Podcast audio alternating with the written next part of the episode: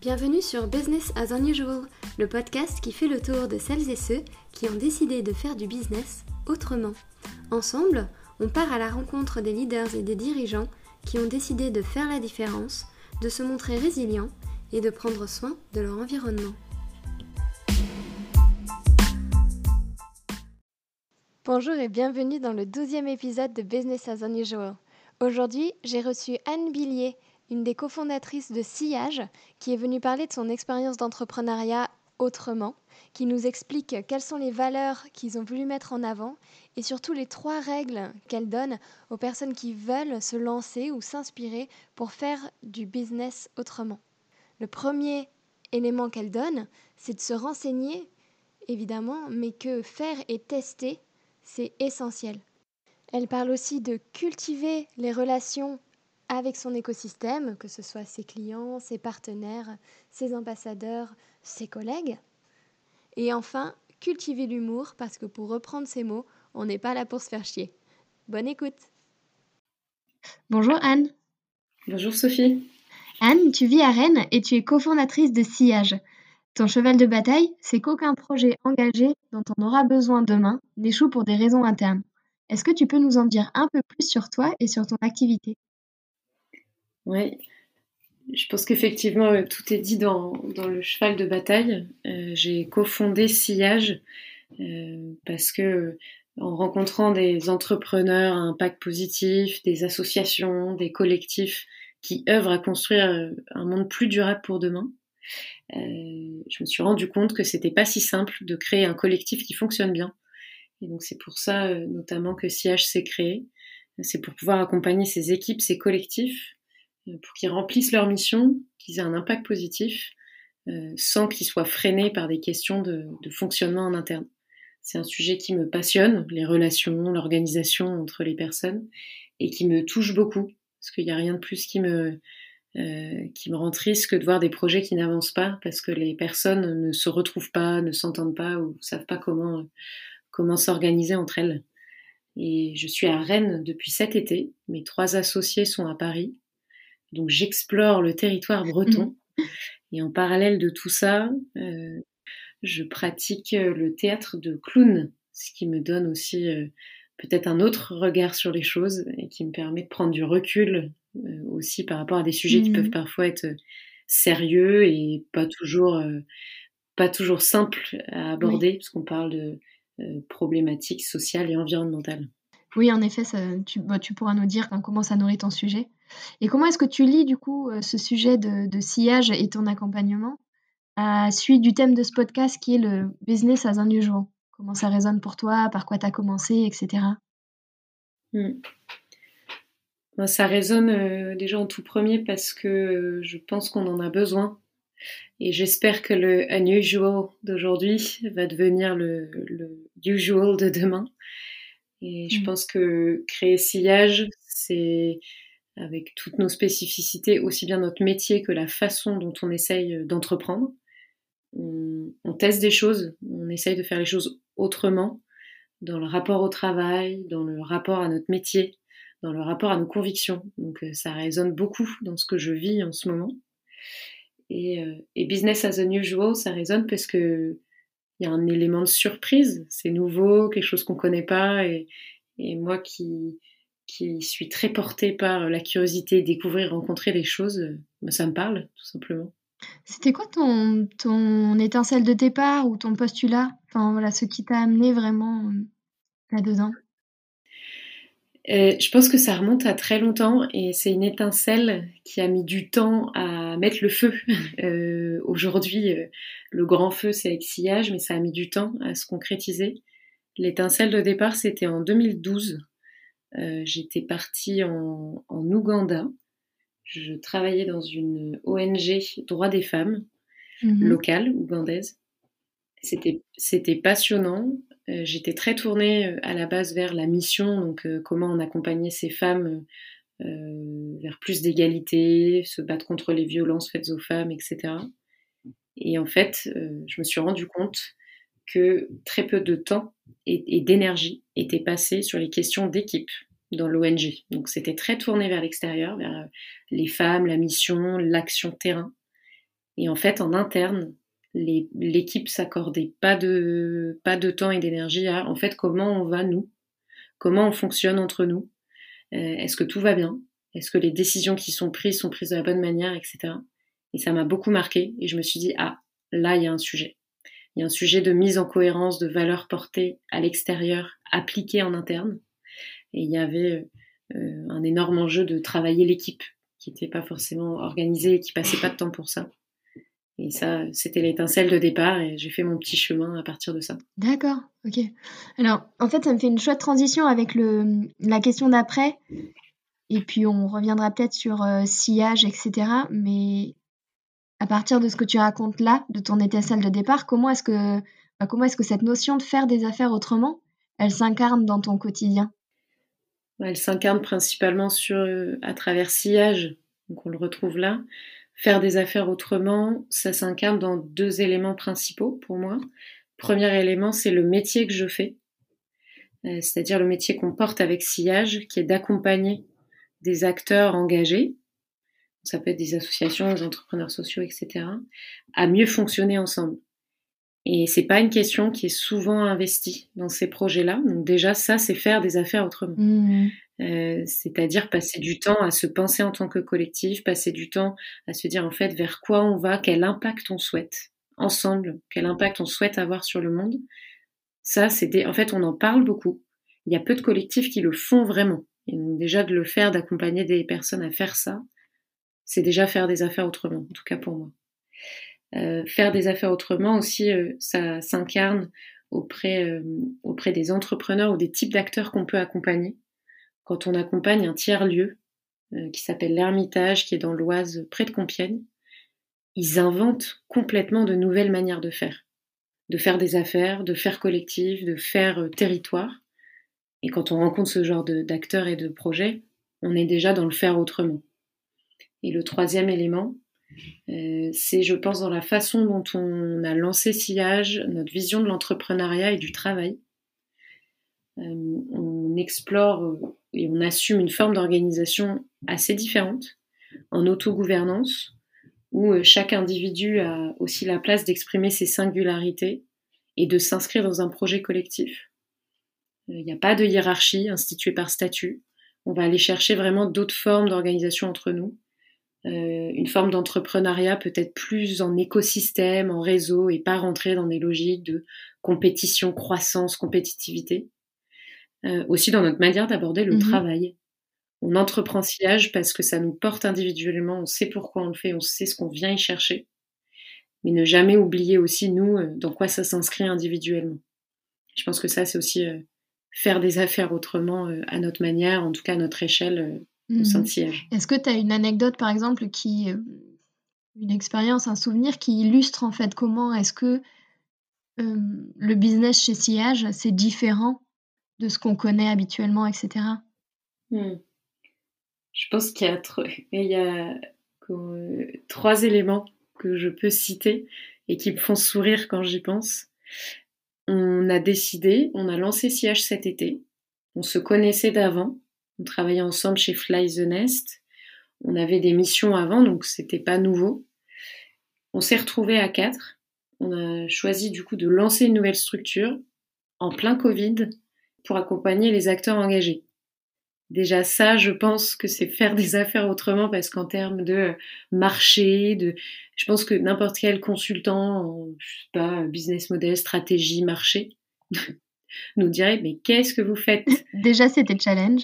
Déjà, déjà ça euh, de le faire et en fait pourquoi on l'a fait, c'est parce qu'on est convaincu qu'on se retrouve à quatre, qu'on a des compétences, on est persuadé qu'on peut apporter quelque chose et d'ailleurs, le lancement de sillage depuis cet été nous montre qu'effectivement, on a quelque chose à faire.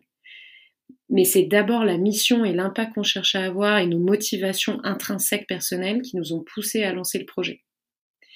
Si on avait dû faire quelque chose de logique, de compétitif, un business classique, jamais on aurait lancé ça. Je pense que ça part déjà de, ça. Le deuxième aspect, c'est qu'on a choisi aussi de partir avec des individus qui portent des projets. Donc par exemple au sein de Sillage, il y a quand même moi qui ai dit euh, bon bah moi ciao euh, au moment où on lance la structure, euh, moi je vais vivre à Rennes parce que personnellement c'est important pour moi. Au niveau entrepreneurial, c'est un peu con Les, sémages géographiques n'arrivent normalement pas tout de suite. Mmh et en fait, c'est parce que moi, je porte ça, j'ai envie de ça dans ma vie et ça s'imbrique dans le projet. Et on l'intègre dans le projet. Il y a une deuxième variable, par exemple, Camille, qui est un de mes associés, il est, euh, il s'oriente vers une thèse, écrire une thèse en prospective. Et pareil, en début de projet, c'est quand même surprenant, c'est pas forcément le choix classique entrepreneurial à faire. Mais pourquoi on le fait? C'est parce que déjà Camille, il travaille sur ce projet de thèse depuis avant la création de Sillage, donc il arrive avec ce bagage-là et on l'intègre. Et on est persuadé que c'est la diversité de nos profils, la diversité de nos orientations et de nos projets, entre Rennes, la thèse et, d'autres projets, qui vont amener euh, une richesse à sillage. Ça, je pense, c'est aussi euh, entreprendre mmh. autrement. Et le dernier aspect, qui est un peu aussi euh, un élément qui me fait sourire, on a démarré, on s'est dit, on a envie de tester un autre rapport au temps, un autre rapport à l'entrepreneuriat. Allez, on se met au 4-5e pour ah lancer une boîte. D'accord. Donc on est, on est au 4-5e. Euh, dans la réalité, c'est plus flottant que ça, c'est difficile à tenir. Il y a des moments où on ne respecte pas, mais c'est des paris qu'on essaye de faire ensemble. Mmh. Super intéressant. Et, du coup, concrètement, c'est quoi le business model de sillage? Alors, on est en, démarrage, donc j'ai pas toutes les réponses encore. on cherche, mais en gros, le point de départ, c'est qu'on vend euh, une, un accompagnement, donc c'est une prestation de service. On vend notre temps, mais on vend aussi une démarche et un produit. Et c'est là où ça se différencie du conseil. En gros, on va vendre à des acteurs euh, engagés, plutôt des équipes constituées qui ont euh, déjà trouvé leur soit leur modèle économique, soit leur rythme de croisière, et on va les accompagner à mieux fonctionner ensemble. Donc on va vendre un accompagnement complet de l'alignement de l'équipe euh, jusqu'à donc l'animation d'un séminaire jusqu'à la mise en action. Donc on va vendre à la fois euh, euh, nous c'est enfin notre travail c'est notre temps, le temps qu'on passe sur des missions, mais c'est aussi toute une structure, on pense le conseil comme un produit. C'est-à-dire qu'on va pas faire du sur-mesure à chaque fois, on va vendre une structure d'accompagnement. Et donc cette structure d'accompagnement, on la vend à plusieurs acteurs, des équipes qui payent, qui font un investissement sur leur équipe, Mmh pour euh, bah, se mettre à corps et se dire en fait on investit sur l'équipe maintenant pour pouvoir dépoter après et avoir un impact de malade. Il y a aussi une autre, une autre partie qui sont des partenaires clés pour nous, que ce soit des fonds d'investissement donc qui investissent dans des projets à impact positif ou des incubateurs accélérateurs dans euh, l'économie sociale et solidaire ou à impact. Et en fait, ces personnes-là vont soit nous solliciter pour des prestations euh, une demi-journée par exemple avec les projets que eux accompagnent, ou alors ils vont nous recommander auprès de ces personnes-là. Et, euh, notre modèle économique va reposer aussi euh, sur des financements d'accompagnement parce qu'il y a des acteurs engagés qui n'ont pas forcément le budget de se faire accompagner. Et donc ça repose aussi sur des financements qui viennent du public. Il y a le, par exemple, dispositif local d'accompagnement. Et en fait, on est payé par un institutionnel donc par exemple la Chambre régionale économie sociale et solidaire, euh, qui a des budgets et qui paye des accompagnateurs pour des projets à impact qui n'auraient euh, pas de budget. Et si je... Donc ça, c'est la structure du modèle économique. Et à côté de ça, on, le, notre commercial, en tout cas comment on a des missions, ça repose énormément sur notre écosystème euh, donc ça, par rapport à des acteurs classiques business, on ne fait pas ce qu'on appelle de la prospection froide. C'est-à-dire, on ne va pas aller euh, contacter comme ça de nulle part des acteurs et leur dire, hey, voilà ce qu'on fait, regardez avec du marketing. Parce qu'en fait, notre, type de métier se vend très mal comme ça. Il y a besoin de rencontrer les gens et d'être recommandé. Mmh et donc, nous, on est très dépendants et inversement de notre écosystème. Par exemple, Fly the Nest, la structure dont émane Sillage, euh, plus de la moitié des missions qu'on a démarrées les six derniers mois viennent de Fly the Nest. Fly the Nest nous a recommandé à parler de nous, ou alors à rencontrer des acteurs engagés et s'est dit, ben, en fait, ça c'est plus Sillage qui va pouvoir les accompagner que nous. Donc, on a quelque chose d'assez atypique où on repose beaucoup sur notre réseau et sur notre écosystème où on va se nourrir les uns les autres. Nous, quand on a une start-up qui vient vers nous, on va plus l'orienter vers Fly the Nest, par exemple. Donc en gros, on est dans un développement assez organique qui repose sur un réseau assez institué de, partenaires, de personnes proches de nous. et, et, des personnes qu'on a accompagnées qui vont nous recommander. Beaucoup de bouche à oreille, finalement. Ouais, et ben j'en profite parce que c'est peut-être le moment justement d'aborder cette part hyper intéressante qui est l'imbrication ou justement, tu utilises le mot organique, le fonctionnement de, de sillage et de fly the nest, qui est assez particulier. Oui. Alors, Fly the Nest, qui est la structure de départ dans laquelle euh, les quatre associés de sillage travaillaient avant, c'est euh, une, une, structure qui a été créée il y a cinq ans et qui s'est donnée comme mission d'accompagner les entrepreneurs en changement d'échelle, donc à réussir les moments d'hypercroissance typiquement chez les startups. Pas que, mais c'est quand même le cœur de cible. Et en fait, Fly the Nest, au sein de euh, Fly the Nest, il y a une organisation qui est particulière, qui se repose sur l'autogouvernance et les principes OPAL. Donc, c'est des principes qui ont été développés par euh, Frédéric Lalou, dans son, dans son livre Reinventing Organization. En gros, ça repose sur quoi? C'est un modèle où il n'y a pas de hiérarchie instituée par statut. On va se structurer en cercle métier avec des rôles associés, des rôles de ce qu'on appelle nous porteurs, par exemple porteurs du cercle financier organisationnel. Et ces personnes-là vont coordonner pendant un temps donné ce sujet, prendre des décisions, etc. Mais les rôles bougent. Les rôles ne sont pas associés à des personnes ou à des statuts. Donc ça, ça peut tourner euh, tous les six mois. C'est une mmh organisation qui du coup fait aussi la, la, part très belle à la responsabilité individuelle et à l'autonomie. Qui dit autonomie dit responsabilité et aussi à une part entrepreneuriale. C'est-à-dire, euh, moi individuellement, je peux décider pour moi euh, de, je sais pas, euh, creuser l'accompagnement pour ce type d'acteur, de diversifier le business, ou je peux décider de investir dans cet outil pour toute l'équipe. Et donc ça, ça a donné lieu à Sillage. Et en fait, sans ce fonctionnement-là, Sillage n'aurait pas existé. Parce qu'au sein de Fly the Nest, on était plusieurs à se dire, tiens, nous, on aimerait bien s'intéresser aux acteurs euh, engagés, que ce soit de l'économie sociale et solidaire ou de l'entrepreneuriat impact. Ok, comment on fait? Et là, au sein de Business, on a pu se donner les moyens de prendre des risques, de développer ce projet-là au fur et à mesure. Et plus on a développé ce projet-là, plus ça a pris de l'ampleur, plus on s'est rendu compte que ça pouvait faire l'objet d'une structure à part, et hop, sillage s'est envolé du nid. Si on reprend euh, Fly the Nest, mm-hmm. c'était quand même l'aboutissement même de notre nom euh, de structure. Carrément.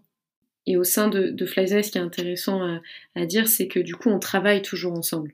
On est un écosystème. Soit je parle beaucoup d'écosystème, euh, c'est qu'on est des structures indépendantes aujourd'hui, juridiquement, mais on travaille ensemble sur des missions en commun. Par exemple, euh, l'équipe de Nantes de Fly the a commencé une mission avec Zéro Gâchis, start-up à impact, qui lutte contre le gaspillage alimentaire en grande distribution. Ça, c'est l'expertise cœur de Fly the d'accompagner changement d'échelle. Et ils ont fait euh, appel à, nous, et notamment à moi, parce que je suis à Rennes, je suis pas loin, euh, parce que sillage. Et moi, j'ai travaillé sur la partie impact, c'est-à-dire comment, dans la croissance, Zéro Gâchis n'oublie pas sa volonté d'impact positif et comment elle l'inscrit au cœur de sa croissance. Et ça, c'est un exemple assez concret de partenariat entre nous. C'est hyper malin parce que du coup, on, on nourrit les activités les uns des autres, on apporte beaucoup plus, on apporte encore plus de valeur aux acteurs qu'on accompagne, et c'est aussi hyper malin au niveau business pour nous. Parce qu'en fait, quand l'un signe quelque chose, on partage aussi la valeur comme ça entre nous. Aujourd'hui, on est des structures euh, juridiquement séparées, mais comme on a, euh, on a beaucoup de choses en commun, et ça, on a, du coup, c'est un gros travail qu'on a fait. On s'est dit, mais Fly the Nest Nantes, Fly the Nest Paris, sillage, en fait, on a des choses en commun dont on doit prendre soin et nourrir. Et ça, c'est une théorie issue de l'économie, la, théorie des communs. Ils disent notamment qu'il y a la tragédie des communs, qui est que quand on a une ressource en commun dans un écosystème, euh, on n'a pas forcément de mécanisme, si on ne fait pas attention à ces ressources-là, si on n'en prend pas soin et qu'on y pense, c'est des ressources que l'un des acteurs peut exploiter sans avoir de retour négatif et ça a un impact négatif sur tous les autres. Donc dans un écosystème, on doit faire attention à qu'est-ce qu'on a en commun, comment on le protège et comment on le nourrit. Et donc pour faire ça, on a commencé à travailler ensemble à travers toutes les structures et surtout, on a besoin d'un véhicule juridique avec une gouvernance associée. Et c'est là que c'est intéressant, on est en train de faire une bascule on est en train de créer un chapeau global qui va rassembler tout le monde de l'écosystème, qui sera probablement sous forme de fonds de dotation. Alors j'épargne les méandres juridiques derrière tout ça, c'est beaucoup de mhm. travail, beaucoup de réflexion. En tout cas, c'est la meilleure forme juridique aujourd'hui pour nous. Et toutes les structures, Sillage, Flyzeness Nantes, Flyzeness Paris, vont céder leur part, donc céder leur part au fonds de dotation qui sera donc propriétaire de ces structures-là. Pourquoi on fait ça? C'est que ça permet de remonter la propriété des projets à leur raison d'être commune. Et c'est peut-être très idéaliste, mais on est concrètement en train de le faire en disant, pour nous, Sillage, par exemple, moi qui l'ai cofondé avec mes trois associés, Sillage ne nous appartient pas capitalistiquement. Ça nous paraissait un peu absurde. En fait, Sillage appartient à la mission à laquelle elle répond. Donc, pour remettre ça au bon niveau. C'est super intéressant, ouais. Mm. Et c'est, bah, on essaye d'aller jusqu'au bout. Euh, on verra ce que ça donne. On est en train de, de, le, de le faire. Et le fonds de dotation va être donc garant de nos communs, de nos communs philosophiques. On a quand même un certain nombre de valeurs, de principes en, commun il va être garant de, de notre commun qui est les communautés qu'on a. Par exemple, euh, au sein de Fly the Nest, j'ai accompagné pendant un an et demi des acteurs engagés avant de créer Sillage. Eh bien, ces acteurs-là, euh, c'est aussi bien des anciens contacts, anciens clients Fly the Nest que Sillage. On a ça en commun. Et si on ne fait pas attention à la manière dont on prend soin de nos communautés, si on est tous en train de les sursolliciter en même temps, on va épuiser ce commun-là, les gens vont en avoir marre, ça va plus être dans nos communautés. Et donc le fonds de dotation va gérer ces communs-là. Donc on a les fondamentaux philosophiques, on a les communautés. Troisième commun, euh, c'est la réputation, la marque, en tout cas Fly the Nest. On a tous intérêt à ce que Fly the Nest rayonne et soit encore euh, très reconnu. Euh, et le, le quatrième commun, c'est évidemment nos savoir-faire le métier qu'on a en commun, comment on le fait évoluer, quelles sont nos pratiques. Et ça, c'est un puits de ressources et de valeurs énormes. Et donc, on est euh, structure indépendante, mais on travaille à nos communs à les nourrir parce qu'on a tous intérêt à ce que ça continue à, grandir. Et ce fonds de dotation, dans la gouvernance, ce sera partagé entre des personnes issues de Fly the Nest et de Sillage, en minorité, mais on sera présent quand même évidemment, et en majorité, dans la gouvernance, ce seront des personnes qui font partie de notre écosystème. Donc des anciens clients qui ont été accompagnés, des partenaires clés qu'on a pu avoir, si HES Honest, euh, des personnes qui nous inspirent, qui sont dans notre secteur, etc. Donc tout ça est en définition. Mais on va vers quelque chose d'assez, pour le coup, euh, unusual dans la façon de gérer euh, des structures différentes. Oui, donc il y, a ces deux structures, Sillage et Find Nest, qui sont indépendantes, mais qui ont finalement des liens entre elles et qui sont chapeautées par euh, un fonds de dotation qui est garant de ces, de ces communs-là. Exactement. Et je rajoute même, euh, pour euh, rajouter un peu de piment à tout ça, c'est quand même étrange ce qui se passe chez nous, contrairement au climat ambiant même assez anxiogène, notamment au niveau économique. On parle beaucoup de crise. C'est la pire crise qu'on a jamais vécue. Il y a du vrai. Hein. Je ne nie pas du tout la réalité. Par contre, nous, au sein de Fly qu'est-ce que ça a donné le Covid? Ben, il y a Fly Nantes et Fly Paris sont deux entités euh, autonomes, elles existaient déjà avant le Covid. Et en fait, suite au Covid, là, il y a eu Sillage qui s'est créé cet été. Et là, depuis un mois, il y a trois autres structures qui sont en création. Donc nous, on est en plein boom entrepreneurial.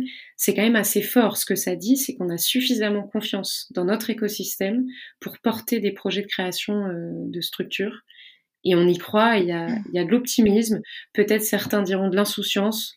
En soi, moi je m'en fiche, tout ce que je vois, c'est des gens qui se mettent en action. Et c'est ça qui compte au final. Quand on, quand on se parlait, euh, quand on s'est parlé la toute première fois pour préparer cet entretien, on a pas mal parlé de, de résilience. Et finalement, moi, j'y vois une forme de résilience, d'être, euh, de sortir d'une crise avec des initiatives comme ça. Je ne sais pas si c'est comme ça que toi tu l'interprètes.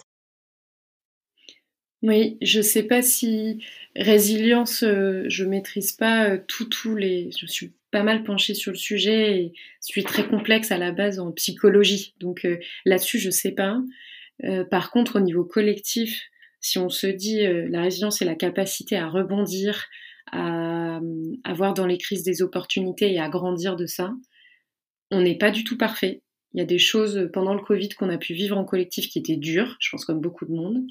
Par contre, effectivement, quand on regarde le résultat qui est euh, qu'il y a euh, assez de confiance et d'optimisme euh, généré par notre écosystème pour que des gens se disent allez, je pense que c'est le bon moment pour lancer une activité, mmh. ben oui, je, pense qu'on a en tout cas un petit bout de, de, résilience. Mmh. Et alors, pour revenir sur euh, Sillage vraiment, puisque Sillage a pris son, son envol, euh, Sillage en tant que marque, si c'était une personne, quel genre de personne ce serait qui est justement différente de Fly Nest, etc. Ses valeurs, son style de vie, etc. C'est marrant, en préparant le, podcast, ça m'a fait rire et je trouve que c'est pas forcément une question si évidente. Euh, le premier élément qui m'est venu en tête, pour moi, c'est une personne euh, hyper colorée, plein de couleurs, plein de. que ce soit les, vêtements ou la personne en tant que telle, je sais pas.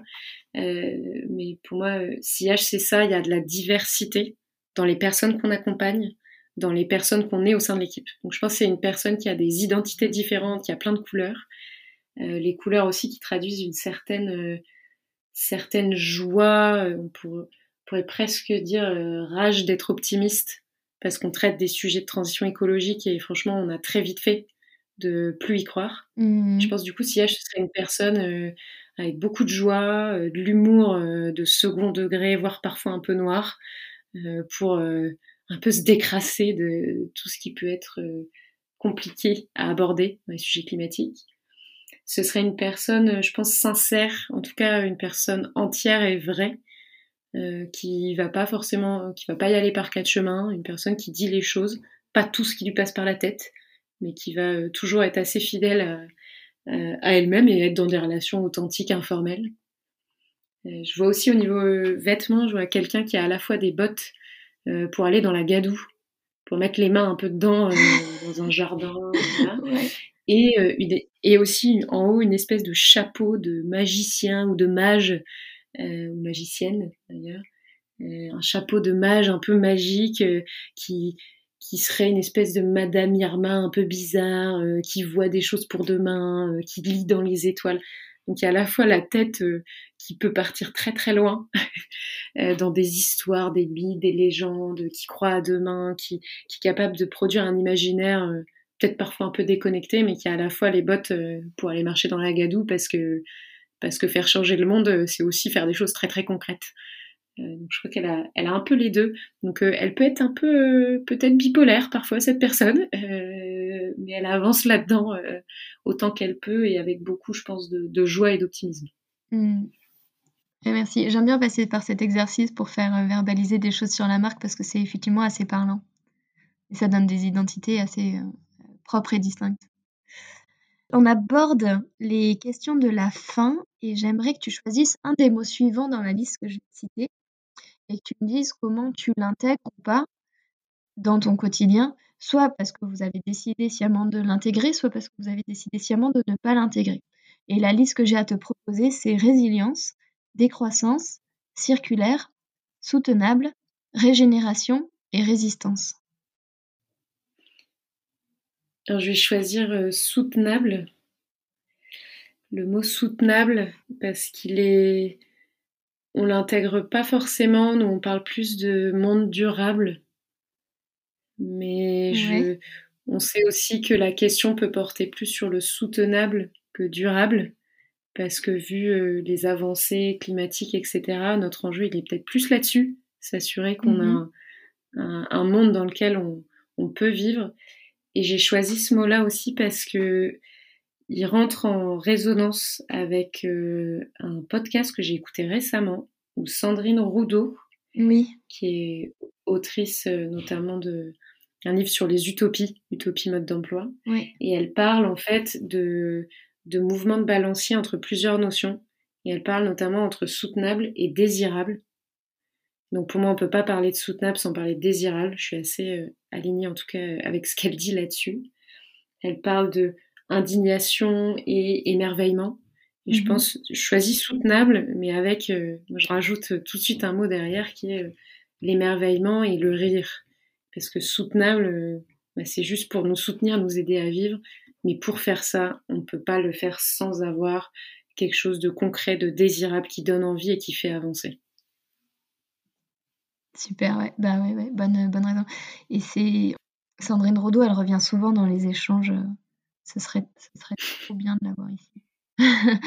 Mais mm. effectivement, c'est très inspirant sur, sur cet aspect-là. Ouais. Mais au final, qu'est-ce que, ça change pour toi? Qu'est-ce que ça change pour Sillage, pour les autres? Qu'est-ce que ça change de faire des affaires autrement? Que ce soit avec ses associés, avec ses clients, avec sa, sa communauté ou son écosystème, puisque toi c'est le mot que tu utilises, et même sur le rapport à l'argent? Ça change quasiment tout dans plein de choses de la vie et pas seulement du coup le travail. Mmh Je pense que le premier élément de faire des affaires autrement, c'est que ça vient toucher d'autres aspects de nos vies. Et alors du coup, qu'est-ce que ça change? Je trouve que ça fatigue hein, quand même. c'est c'est très exigeant parce que ça questionne en permanence. Je sais, parfois c'est usant. oh là là, c'est pas possible. On re-questionne plein de choses. Et en même temps, sans ça, moi, je ne sais pas comment j'avancerai. Donc ce que ça change, c'est que ça me ça me met des défis personnels à un niveau qui est quand même assez dingue, aussi bien au niveau intellectuel, penser des choses différentes, c'est pas évident, ça demande quand même un certain, mm. certaine capacité de projection, ça demande de lire, de se renseigner, et aussi au niveau euh, émotionnel, qu'est-ce que ça, ça challenge, quoi, de vivre des choses différentes, on n'a pas les clés, on n'a pas appris à, gérer des entreprises comme ça, mm-hmm. euh, ça pose de sacrées questions. Moi, je trouve que ce que ça change, c'est que ça fait du bien j'ai quand même des relations avec mes associés et même avec mes clients, les gens que j'accompagne, qui est d'une qualité euh, assez incroyable, des relations euh, vraiment en profondeur, on se dit les choses, on va jusqu'au bout. Il y a une volonté de bien faire aussi, parce que c'est pas un rapport rationnel, logique. Euh, je fais quelque chose, j'ai une récompense. C'est, je fais ça parce que ça me porte, parce que je réponds à une mission et parce que j'ai envie de bien faire. Mmh je pense que ça, ça change énormément de choses. Les gens le sentent ils, comprennent pourquoi on fait ça et ça crée des relations d'une authenticité et d'un niveau de partage euh, qui est incroyable. Et, dans le rapport à l'argent, qu'est-ce que ça change? Et ben, pas mal de choses, ça questionne sur euh, c'est quoi la valeur? moi, j'arrive pas à m'en sortir avec ces questions-là. Euh, valeur économique, valeur sociale, qu'est-ce qu'on met derrière ce mot-là? C'est waouh, c'est un sacré cheminement. Oui. Euh, je trouve que ça m'a amené à réfléchir aussi à la notion de besoin. Besoin individuel, besoin collectif. C'est quoi le besoin derrière l'argent? Est-ce que c'est avoir euh, mon modèle économique personnel à l'équilibre parce que je dois rembourser un prêt? Est-ce que c'est la reconnaissance associée au salaire? Est-ce que ça, ça ouvre un champ incroyable Et là-dessus, il y a quelque chose qu'on fait régulièrement qui chahute quand même pas mal, qui est le paiement en conscience, donc la participation consciente. Donc il y a des projets qu'on accompagne. Il y a certaines conditions à ce que ça fonctionne. On ne le fait vraiment pas euh, avec tout le monde. Mais avec certains projets qui, ont, qui sont par exemple plus petits, qui ont des budgets vraiment resserrés, ou alors, euh, enfin, il y a plusieurs conditions à ça. Mm-hmm. On leur propose en fait de euh, partir avec eux, les accompagner. Et à la fin, il y a plusieurs phases.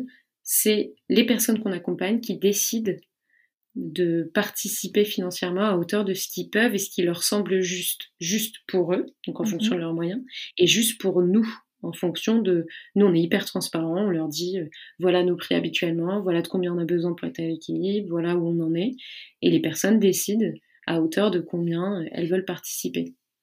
Euh, et ça, dans le rapport à l'argent, ah c'est quand même un sacré délire et je, je rends à César euh, ce qui est à César, et il aimerait pas qu'on l'appelle César, euh, c'est Maxime de qui, qui nous a vachement inspiré. Il fait ça, euh, il fait de l'accompagnement surtout sur des sujets de raison d'être. Mm-hmm. Et en fait, lui, il fait ça à 100%. Après, il est indépendant, c'est un modèle un peu différent, mais il fait ça à 100%. Et ça, en termes de ouais, faire, faire les affaires autrement, on est en plein dedans. Ah ouais, excellent. Ça, c'est vraiment un changement de paradigme aussi. Mm. Et c'est marrant, c'est aussi bien pour nous, parce qu'on se dit ah, combien ils vont payer, etc. Ça, crée un autre rapport à l'argent, à la confiance, aussi bien pour nous, sillage qui accompagnons, et, aussi bien pour les personnes qui vont faire la participation en conscience. En fait, mm. on se dit, ah bah du coup c'est simple, c'est au chapeau, la personne met ce qu'elle veut. C'est pas si évident. Quand on est dans des relations de confiance, la personne a aussi envie de rétribuer euh, au bon niveau, et c'est des vraies questions. Mm, mm. Trop bien. Euh, génial. Justement, dans cette notion de faire euh, des affaires autrement, il y a deux trucs qui me passionnent. C'est euh, la notion de la gouvernance et le rapport à l'argent. Parce qu'en fait, ça, ça mmh. interroge des trucs hyper profonds dans notre façon d'être. Exactement. Dès qu'on parle d'argent, on arrive à des choses très profondes chez les individus, chez les collectifs. Mm. C'est là où il y a plein, plein de choses qui se réveillent et qui se, qui se discutent. Complètement, oui. Et du coup, avant de se quitter, parce qu'on aborde vraiment la fin, avant de se quitter, est-ce que tu as un conseil en or ou trois règles d'or, c'est à toi de voir, pour celles et ceux qui veulent faire des affaires autrement, à partir de ta propre expérience et de ce qui te semble important? Hmm. Oui, le premier qui me vient en tête, et c'est à chaque fois ce que je raconte, euh, ça, faire des affaires autrement, ça se vit, ça se teste. Et donc vraiment, une des premières règles pour moi, c'est se renseigner théoriquement, etc. Oui, mais surtout tout de suite de faire et de tester et d'ajuster au fur et à mesure. Mettre les mains dedans, faire des petits pas. Pour moi, c'est la mmh grande clé et la clé aussi d'ailleurs pour euh, les sujets de transition. Le deuxième, j'en ai pas mal parlé, c'est de soigner les relations. Oui. Soigner le rapport à l'autre. Mmh parce que dans des milieux où on fait les choses autrement, l'écosystème joue un rôle énorme et ça passe par la qualité des relations. Ça demande du temps, mais c'est clé dans tout ce qu'on fait. Et le troisième, qui est un peu une référence du coup à ma pratique de théâtre de clown, donc cultiver l'humour, le rire, le regard décalé, parce que c'est presque un mantra pour moi, mais les choses peuvent être difficiles, c'est complexe. Par contre, on n'est pas là pour se faire chier. Je trouve que c'est vraiment un truc euh, hyper important. On n'est vraiment pas là pour, pour s'emmerder, quoi. C'est déjà assez difficile comme ça. Oui. La troisième règle, c'est de, de, rire, sourire, passer du bon temps. S'il n'y a pas ça, je euh, je sais pas ce qu'on fait. Mmh. Trop bien. Ouais, bon, euh, bonne, euh, c'est trois bons points, je, je les retiens. Écoute, on aborde la fin de cet entretien. Merci beaucoup pour toutes ces réponses, pour ce retour d'expérience, en fait, surtout, qui est, mmh. qui est hyper intéressant et qui, j'espère, à la fois inspirera d'autres et pourra peut-être même leur permettre de, de passer à l'action et de se jeter dans le bain. Avec grand plaisir. Merci Anne. Merci beaucoup Sophie pour ce temps.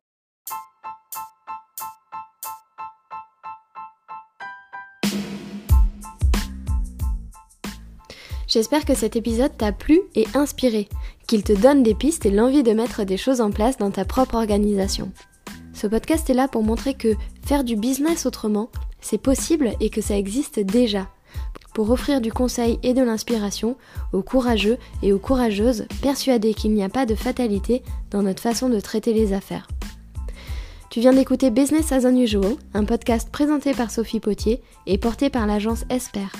Et si l'épisode t'a plu, n'hésite pas à le recommander autour de toi. Le bouche à oreille est très précieux pour moi.